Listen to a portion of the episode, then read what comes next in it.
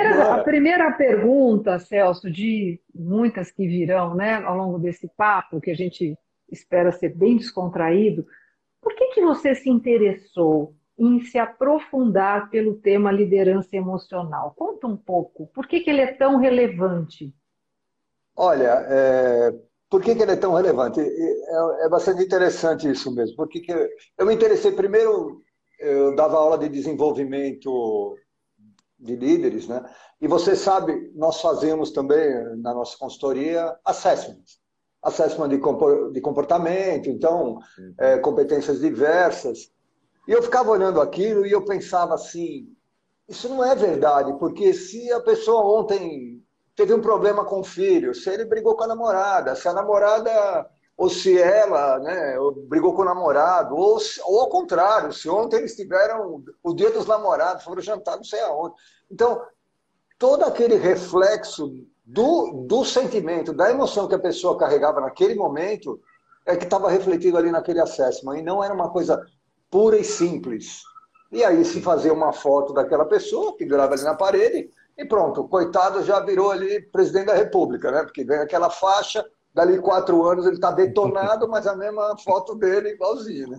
Então, assim, isso fez com que é, a gente começasse a pensar diferente e olhar para as pessoas e falar: peraí, tem coisa que está faltando, tem coisa que precisa entrar. Né? E aí, ao mesmo tempo, eu comecei a é, estudar também física quântica, aí olhar para essa coisa de estudar a mente, e aí eu vi que tudo era tudo tão correlacionado, pessoa, né? mente, sentimento, emoção. E o que menos importava, na verdade, era aquela competência que era avaliada. Não que ela não é importante no total, mas no, no conjunto ela não, é, ela não é a cabeça. Ela é a ação, ela não é o cérebro. O cérebro é a pessoa, é o jeito com que ela está se sentindo, o jeito é, é aquilo que ela que ela tem dentro dela que está fervilhando ali. É aquilo que é o importante. E muitas vezes isso hoje eu, eu, vejo, algumas empresas começam a levar isso em consideração, mas muitas ainda não levam. E é fundamental que você considere isso, porque senão fica uma coisa extremamente linear, né? Ah, eu vou chegar naquele resultado, mas como que eu vou chegar naquele resultado? Por meio de foi um trem que vai, né? Então assim, aí foi, foi mais ou menos isso. Aí eu fiquei, falei, ah, vou por esse caminho aí, acho que falta alguma coisa. Mas, eh, Celso, isso é uma pergunta para mim, né? Para mim, na, hum. na, minha, na minha jornada, e o Roberto gosta da jornada, é, é, é uma coisa que eu nunca deu para entender. Por que, que ao longo desse tempo todo as empresas sempre fizeram questão e deram ênfase dessa separação, entendeu? Ah, então o que emoção fica fora, é, agora é só razão, eu preciso da estratégia, eu preciso da lógica, e simplesmente sempre se ignorou isso, né? Então, qual é, por que, que isso aconteceu, Celso? E a outra pergunta, já emendando, né, é o, quais são as mudanças que você está vendo ultimamente? Né? Como você falou, isso eu acho que está longe essa consciência de estar em todas as empresas, está em discussão, mas como é que você vê o momento de hoje? São duas questões, entendeu? A evolução, por que, que era separado e o que, que você acha que está mudando agora? Então, vamos lá. Primeiro, a evolução. Né? Eu acho que é, eu não sei te responder o porquê, né? Sempre foi assim.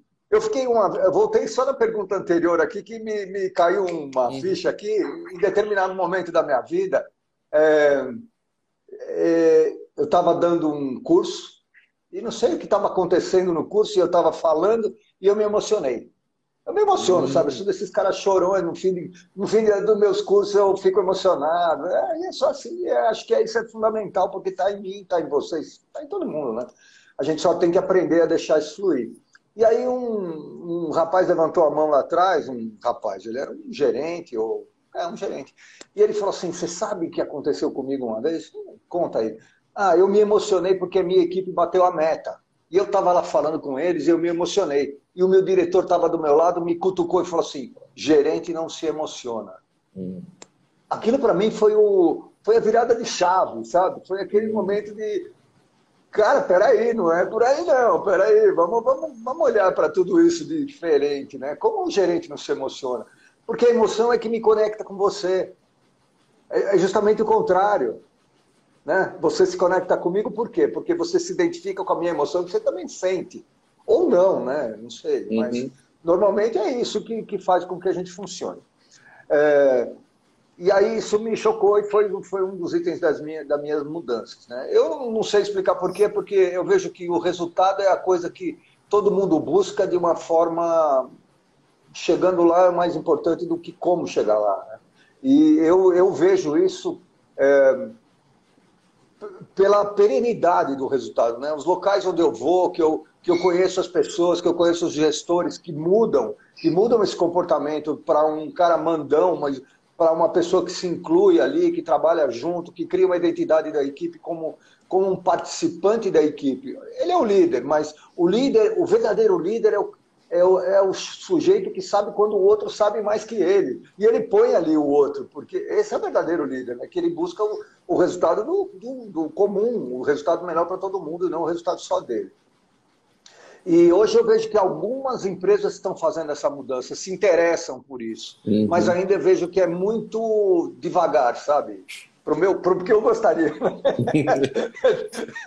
tem, tem o meu viés inconsciente aí, que fala, não, isso aí tem que acontecer amanhã, né? Não vai acontecer. Então, é, tudo tem que ser uma preparação. E aí é, é isso, é, é assim que eu vejo. Eu vejo as empresas começando a prestar atenção nisso, um ou outro se interessa, se interessa muito pelo, pelo coaching né, que eu faço de liderança emocional. É, algumas pessoas fazem focado nisso, outro começa focado nisso, depois ele fala, mas eu tenho um problema no foco, tenho um problema no não sei o quê, já quer virar para a competência comportamental e sair da emocional. Então, eu acho que também é uma fase de transição né, de, de gestão. O, o Roberto falou sobre essa questão, né? Meio que a nossa escola, é, foi essa, de separar né, o que é vida uhum. profissional do que é vida particular, privada, problemas, emoções. E porque essa escola durou muito tempo, felizmente ela não existe mais, eu acho que o que a gente está trazendo é algo realmente anterior a esse momento que a gente está vivendo, mas que ainda impacta, né, porque muitos vieram né, com esse modo de pensar e estão nas organizações é, eu percebo que às vezes a dificuldade é da própria pessoa perceber as suas emoções, nem é a do outro de reconhecer, de observar ou de dar espaço. A própria pessoa não dá espaço, ela não reconhece. Então a outra precisa nomear. Você está muito bravo hoje, você está muito nervoso. Eu? Nervoso? Jamais. Eu estou ótimo. Ela não reconhece, né? Qual que é o caminho? É, e, e, porque é, nesse, nesse novo momento que a gente vive, é, a pessoa que não tem, o profissional que não tem essa consciência, é, ele, ele vai perdendo oportunidades. Isso pode ser um, um, um problema né, no médio e longo prazo para ele. Como é que eu faço né, para reconhecer, para olhar para as minhas próprias emoções? Tem esse caminho, esse aprendizado? Tem, claro, claro que tem. Então, é, primeiro de tudo, você tem 100% de razão. Né? Ninguém que, que, Alguém que não tem autoconsciência, ele não consegue olhar o fora, porque ele não tem parâmetro de, de, de avaliação.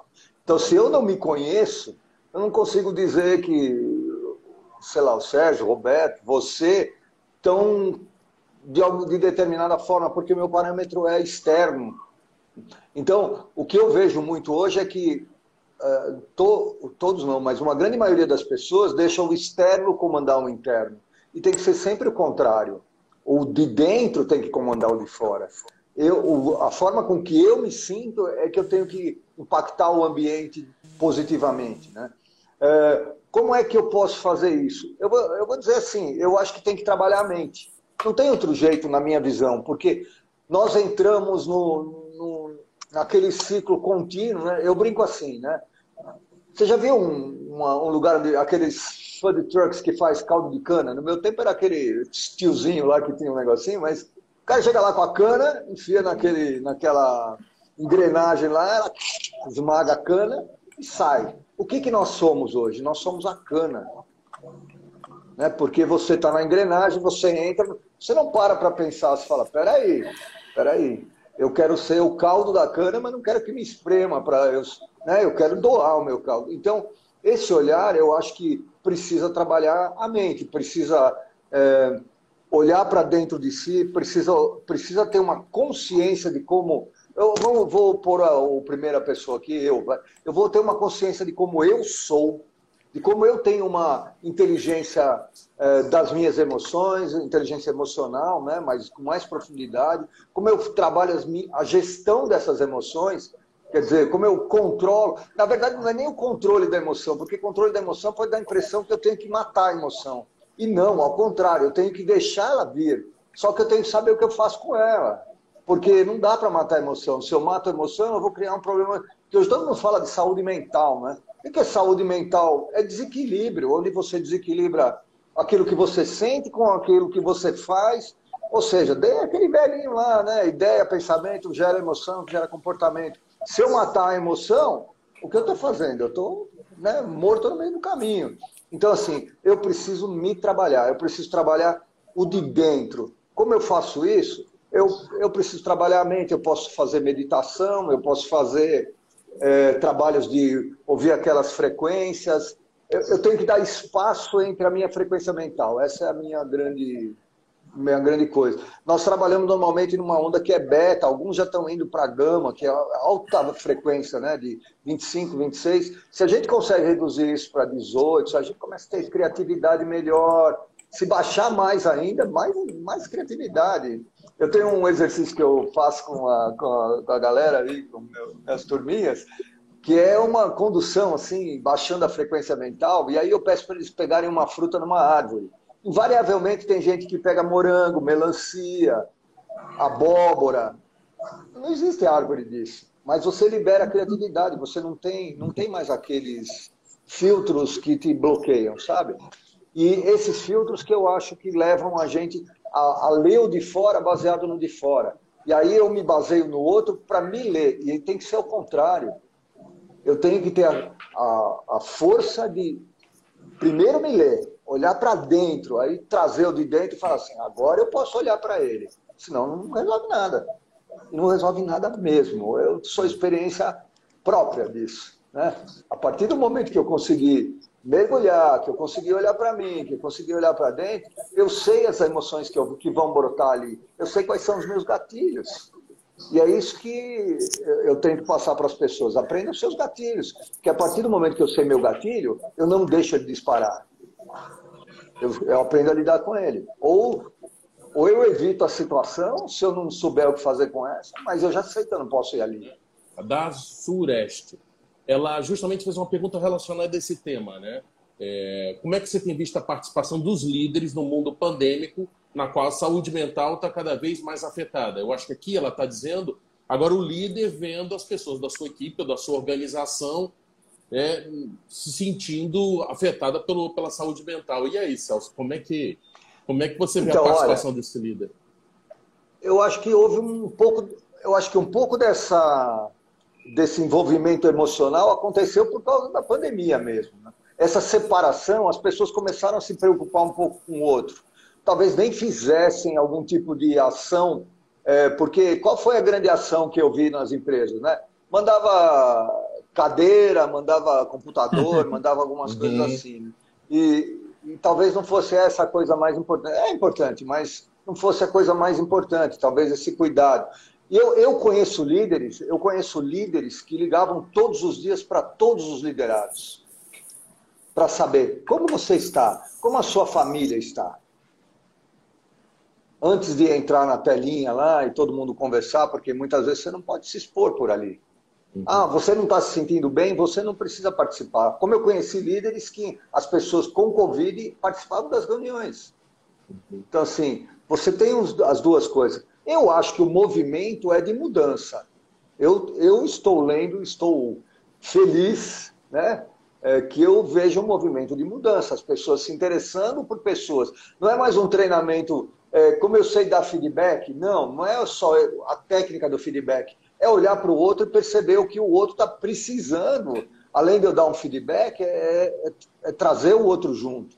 Né? É a coisa da empatia, de trabalhar essa empatia, de perceber a, a qual é a, a percepção do outro, a perspectiva do outro naquele momento. Eu acho que isso está envolvendo. Então, eu vejo que alguns líderes estão se movimentando nessa linha. Eu trabalho com várias pessoas hoje que estão preocupadas em se desenvolver para que eles possam trabalhar as equipes deles de uma forma diferente.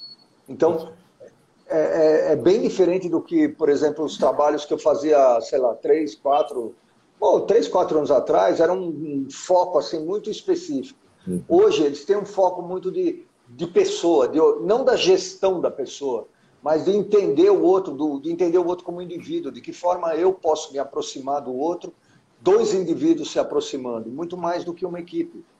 Né? De, porque a equipe, na verdade, ela vira uma equipe quando você os indivíduos estão envolvidos com ela, né? Senão ela vira um bando, né? Um bando de gente trabalhando, buscando, com o mesmo. Ah, tem que fazer isso. Então aquele bando vai caminhando. Só vira um time mesmo, uma equipe, um grupo, quando ele cria identidade única. Como que cria identidade única? Quando o nosso propósito é comum. Quando eu, você, o Roberto, a Valéria, que acho que caiu. É, Roberto, todos Valéria nós caiu. temos. Daqui a pouco ela volta. É, é, todos nós temos um, um, um propósito comum. E aí a gente tem uma identidade, e é por aí que a gente vai. Então, para quem perguntou, eu vejo que está é no movimento, né? Está uhum. no movimento de, de, de começar. Não sei se é um movimento que vai acelerar, mas eu vejo que tem muita gente com essa preocupação desse crescimento hoje. O que, o que eu acho que é muito bom para todo mundo, no fim das contas. Porque a Ju Bardella fez uma pergunta aqui interessante. A pergunta da, dela é assim: até onde ir nesse envolvimento liderado nem equipe para que não exista uma confusão em hierarquia? Até onde vai? Essa, essa é, uma, é uma coisa delicada. Delicada, delicada, delicada. É, eu já vi N, é, N colocações, né? que onde eu tenho amigo, eu não tenho liderado. Então, cabe ao líder colocar esse limite. Eu tive líder. Ó, eu vou dizer para você, viu, Ju? É, eu acho que é a Ju que eu conheço, uma Ju Bardella, ah, deve ter mais, né? mas deve ser a Ju. Então, eu penso assim, a minha equipe, eu sempre fui amigo da minha equipe. Mas a minha equipe sabia também que o momento que eu dava feedback, contava o porquê, era porquê. Então eu acho que dá para fazer isso. E não é uma questão de autoridade, é uma questão de respeito. Eu acho que você ganha autoridade pela confiança, pelo respeito, por demonstrar efetivamente aquilo que você está contando que tem que ser. E essa construção leva naturalmente a, esse, a essa situação, onde eu me relaciono muito bem com a minha equipe e, e aonde a minha equipe me respeita, porque o que eu estou dizendo para eles, eu sou o primeiro que faz. Então, essa coisa de líder inspirador é mais que líder inspirador, é o líder que é o exemplo. Exemplo mesmo, eu faço aquilo que eu digo. E, as, e assim, se a pessoa. É, eu, o que eu não posso fazer dentro de uma relação dessa é tratar pessoas diferentes. Nunca, nunca. Como líder, se eu tratar uma pessoa diferente da outra, eu nunca vou ter esse limite da onde é, eu sou respeitado como líder. Porque eu não, eu não, tenho, eu não trato igual.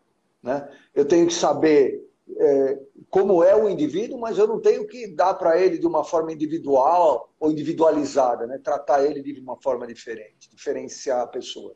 Não, eu tenho que tratar ele da, mesma forma.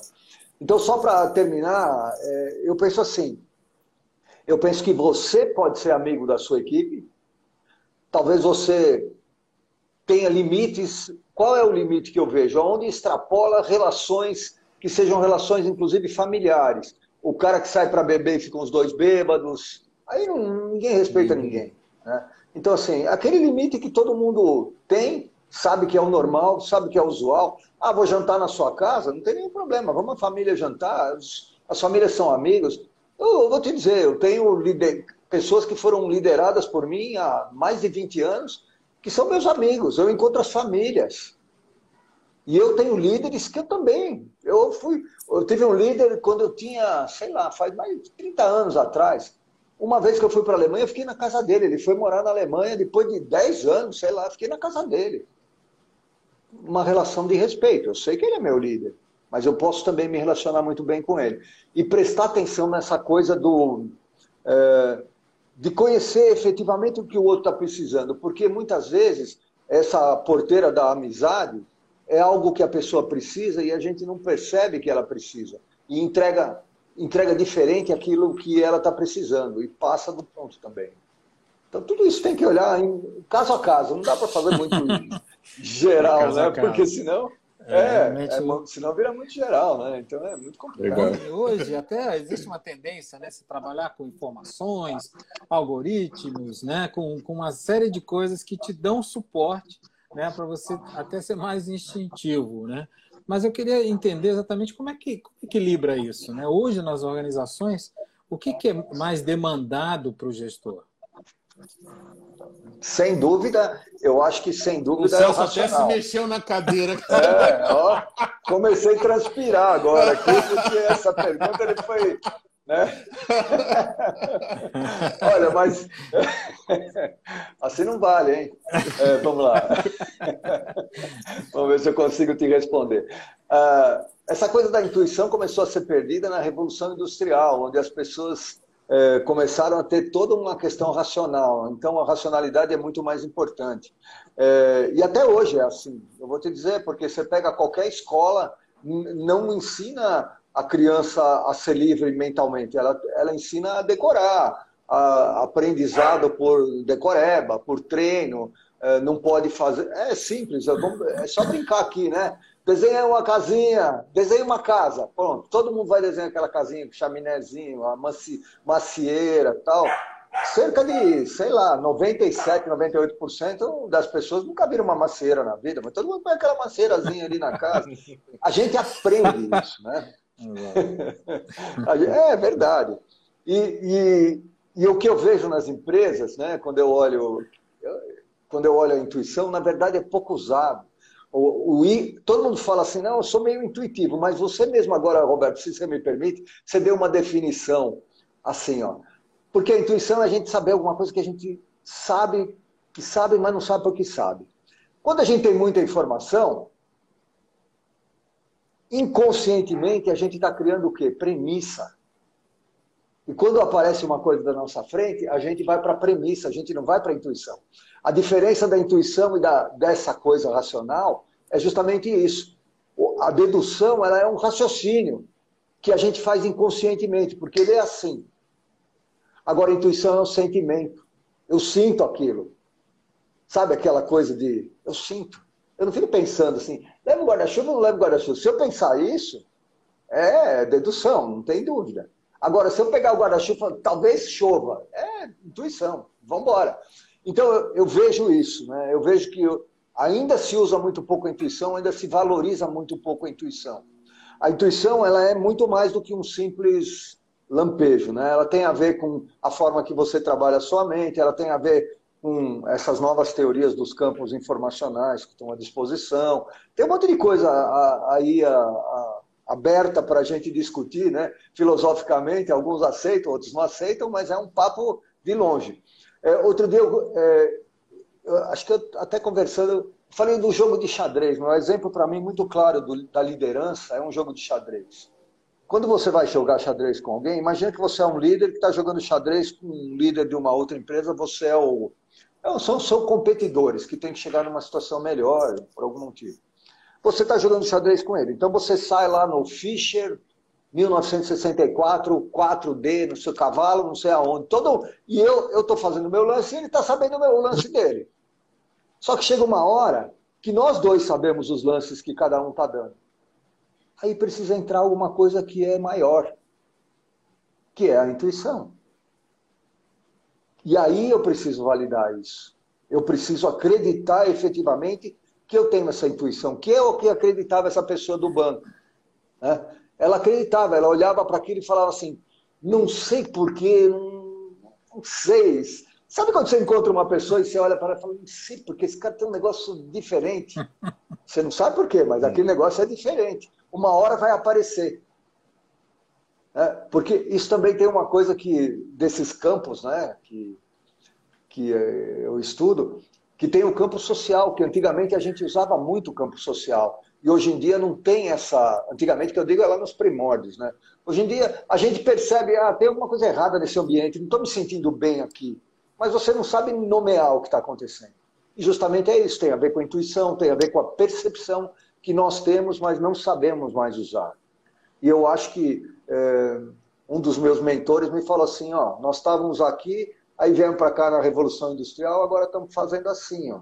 Então vamos chegar num ponto de equilíbrio onde dá é. para trabalhar racional, com intuitivo e nós vamos chegar na melhor parte é, da vida, de, de, todo, de tudo aquilo que a gente conhece. Legal. É, na verdade, assim, a gente, quando a gente vê essa questão, discute a respeito das emoções, né, de entender a equipe, ter empatia, é, é ver, é, olhar sempre a perspectiva do outro, é, é, angustia alguns gestores, alguns heads, alguns é, alguns executivos, né, que tem aquela visão mais pragmática, né? Não, isso tudo vai, de, vai demorar muito. É, hoje as decisões têm que ser muito mais rápidas, hoje as decisões têm que ser é, é, numa velocidade em que às vezes não dá tempo de eu pensar no sentimento do outro. Né? É, eu queria é, ouvir um pouco a tua percepção a respeito disso, né? porque a gente uhum. sabe que em, em determinadas situações né, o líder né, ele tem que adotar um estilo, né? Quando você tem que decidir uma coisa, fazer uma coisa super rápida, você não vai conseguir é, contratar, né, ou, ou, acordar com todos na mesma velocidade, tal. Qual é a tua percepção a respeito disso? Como é que você é, é o melhor gestor possível numa situação onde existe essa essa dicotomia, né? Existe esse, essa situação. Então, é, você ser um líder emocional não significa que você não é um tomador de decisão, não significa que você não vai é, ser o, búfalo, o búfalo lá da manada, o chefão, né? Isso não quer dizer que você não vai ser. Quer dizer que você sabe que se você levar aquele bando para um rio que tem crocodilo ou jacaré, um vai ser comido. E o que, que você faz com isso? Então, é, eu, eu, não vejo essa coisa assim de eu precisar perguntar para todo mundo. Lógico, quando eu envolvo todo mundo, 100% está tá ali naquela decisão conjunta. Às vezes não, não, posso fazer isso. Às vezes eu tenho. E tem outras coisas, existem informações, né? A gente também não está querendo fazer uma. uma ah, tudo ideal. Não existe essa coisa de ideal, não é. O que nós queremos criar é, é um, é, uma, é um ambiente onde, onde, quando eu tomo uma decisão, meu time está comigo. É isso que eu quero dizer. Né? Então eu tenho tem, tem coisa que eu não posso dizer para o meu time. Vocês ocupam posições onde os seus liderados muitas vezes não podem saber de algumas coisas, decisões que estão sendo tomadas, Perfeito. não é? Porque depende de manter o equilíbrio. Mas o teu liderado ele tem que ter confiança em você, que ele sabe que o que você segurou é porque é porque é o melhor para acontecer naquele momento. Enfim, né? então eu penso assim. É, e tem outra coisa, é, é, falando de tomar decisão, né? Tomar decisão também é outra coisa muito interessante, porque a tomada de decisão ela não é racional 100%. Ela envolve 98% de emoção, mesmo que a pessoa fala, eu tenho todos os dados aqui e tal, chega na hora H, quando eu tenho que decidir, vai entrar o meu viés inconsciente, vai entrar minha crença, vai entrar o que eu estou percebendo, vai entrar um monte de coisa. Né? Mesmo que seja assim, mas vai entrar. Então, só voltando um pouquinho, Roberto, eu penso que é, muitas vezes não dá para dividir com o time. Perfeito. Mas a construção que você faz do time, dessa forma é, genuína, sabe? De envolver, de criar identidade, de entender propósito comum, de contar qual é o propósito comum, de contar para onde está indo, é isso que cria a confiança. E a confiança é a base. Sem confiança não tem base. E a confiança só vem quando você entende o outro. Ah, eu sei que se eu estiver me sentindo mal e chegar para ele e falar, oh, eu não estou me sentindo muito bem, amanhã você me conta o que você tem, vai embora, descansa, encosta ali, posso fazer alguma coisa por você? O que, que eu genuinamente posso fazer por você? Não, o que, que eu. Ah, você quer alguma coisa? Mas daqui, então volta daqui 15 minutos, mesmo que você ter um infarto, que eu tenho que terminar esse e-mail. Não, não é? Então, é, é esse o conceito. Não é um conceito assim, ah, mundo ideal. É, mundo ideal a gente gostaria, mas não existe. Então não é um conceito utópico. É um conceito de melhorar as coisas para que a gente tenha ambientes mais seguros, né? onde, a, onde eu quero ir. Você sabe que organizações tóxicas atraem profissionais tóxicos. Organizações otimistas e positivas atraem pessoas positivas. É isso, é assim que funciona o que eu estou propondo, né, nessa minha blá blá blá aqui que eu estou com vocês, é criar uma organização otimista, positiva e que as pessoas estejam inseridas e estejam felizes de trabalhar lá. O que, que cada um de nós busca na vida? É ser feliz. O que é feliz Não sei, para a Valéria é um, para o Sérgio é outro, para o uhum. Roberto é outro, para mim é outro. Mas a gente busca aquilo que para a gente é a felicidade. É isso, é isso. Se eu conseguir entregar a, a, os tijolinhos que vão construindo, porque felicidade não é chegar em lugar nenhum, né? É uma construção, é o caminho que é a felicidade, né? Vou chegar lá, quando você chegar lá, você fala, ah, mas para que eu não fiz isso aqui, né? Eu quero outra coisa. Assim. Então, a felicidade é aquela construção. Se eu tiver esse caminho de construir onde eu estiver, pô, é tudo que eu quero na vida. Por que, que eu não quero sair daqui para ganhar 10 reais a mais? 10 reais não segura mais ninguém. Não é assim que funciona mais como a física quântica se, se encaixa, né? A física quântica ela é uma, ela é uma coisa de você, é, a partir de possibilidades, você cria realidade. Então, é, eu, eu acho que esse é o ponto principal, né? Você escolhe as possibilidades que você tem e cria aquilo que você deseja ter. Não é um negócio simples assim que nem essa coisa de, ah, eu sento aqui, imagino que eu vou ganhar uma batata frita do McDonald's e alguém entrega aqui. Não é isso é, é muito maior. Então você precisa se aprofundar naquele. É, eu acho que a coisa fica muito rasa, né? E todo mundo aí acaba. Que nem o coach, né? Vamos ser honestos. Ah, você fala assim, eu sou coach. Aí o cara fala assim, ah, mas o cara da esquina também é coach. O meu instrutor de, é, de bicicleta é coach. O cara que não sei o que é coach. Então tem uma. É, o cara perde tudo aquilo. É, uma vez eu, eu, tenho uma vez um cara chegou, eu, Pô, eu queria fazer uma entrevista aí na sua empresa, eu, quero, eu sou coach. Eu falei, tá bom, vem aí. Quando ele chegou, quando você tem 24? Você não tem vida para ser coach de executivo. Você vai pegar um cara de 45 anos, o cara tem o dobro da tua idade. Por mais que você queira, que você estudou, que você fez cursinho, não é isso que vai fazer você ser um coach, é a vida. Né? Então, assim, acho que tem uns outros olhares. E voltando aqui para a física quântica. Então, a física quântica ela te permite é, você ter outros olhares de atemporalidade, de não localidade, é, desses campos informacionais que existem, né? Que a, é, você colapsa tudo numa condição descendente, não só ascendente. Então, é, eu não parto só do meu DNA, do meu corpo todo, mas eu olho para o meu corpo e a célula do meu dedo é a mesma célula que eu tenho no meu cabelo. Mas como cada célula sabe onde vai estar? Então tem todo um desenho aí muito maior que a gente pode expandir. Né? Existem leis que são seguidas, etc. É, eu acho que, que é uma coisa bastante importante. Eu acho que não pode só ser esse negócio muito. Ah, a gente faz isso porque funciona. Não é isso. Eu acho que é muito mais profundo. Um monte de gente séria mexe com isso. Né? Então, é, eu acho que quando é feito com seriedade, você faz a sua avaliação. Não pode esquecer que eu sou engenheiro, né? Então, a minha, o meu olhar é sempre assim, né? Hã? Não é? Então, eu tenho que entender o que está acontecendo. E eu só vou ser convencido quando a, conta fechar, né? Então, assim, é, é por isso. Então, algumas coisas, as contas têm que fechar.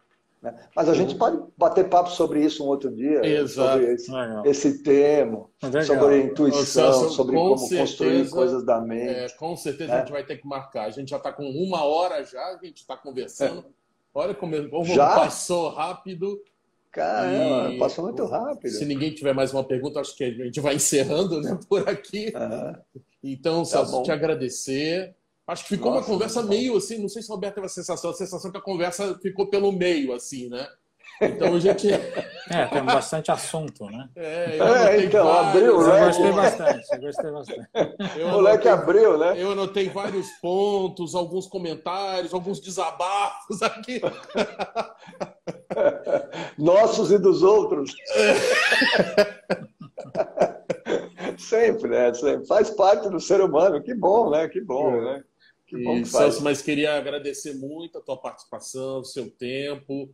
O bate-papo excelente na minha visão, ótimo, vários pontos. Eu acho que a mensagem que fica é pesquisem, acho que é a hora de sair da caixa, de, de, de ver, mergulhar em outros temas e outros assuntos. Né? Eu acho que isso que é, claro. que é importante. Né? Deixa, vamos ver se a, se a Valéria volta para a gente. Ah, vamos dar uma esperadinha. E se alguém, é. se ficou algum tema que eu possa, a gente pode voltar aqui para conversar. Repete, né? Celso, o seu, seu, o seu canal. É, é o, arroba, o Instagram meu é celso.juc. Juc é J-U-C. Né? Meu nome é tudo isso, celso. Celso.juc, estou lá no Instagram, ou Celso Juc no LinkedIn, na Facebook, é, YouTube, né? Até parece que eu sou um daqueles é. tecnológicos gigantescos, mas a gente, a gente tenta todo dia. Ô, Valéria, enquanto você estava entrando, a gente estava encerrando aqui, né? A gente já está com mais de uma hora de, de, de conversa, de bate-papo. Então a gente Vamos tava... fazer outras, né? Vamos, vamos, estou à disposição. Vamos. Quando vocês vamos. quiserem aí. Quero é muitos outros pontos. Venho com todo prazer, é muito gostoso esse tipo. Eu adoro esse tipo de bate-papo, porque ele não é uma coisa, não é uma inquisição, né? Você tem que saber, é uma colocação de pontos de vista e os pontos de vista têm que ser compartilhados e cada um tem o seu e acho que isso é fantástico. É, todo mundo aprende, né? Eu gosto disso, é, é o meu Legal. jeito de ser. É, os meus cursos são assim, Esse é o nosso propósito, né? Eu chego lá e blá, blá, blá, o que, que você sabe, o que, que você traz e vamos embora, vamos construindo. Uhum. Assim que eu gosto. Desculpa, Valéria, te interrompi. É isso. Tá bom? Não, então... esse é o nosso propósito, né? é trazer várias perspectivas, é, são os vários tons.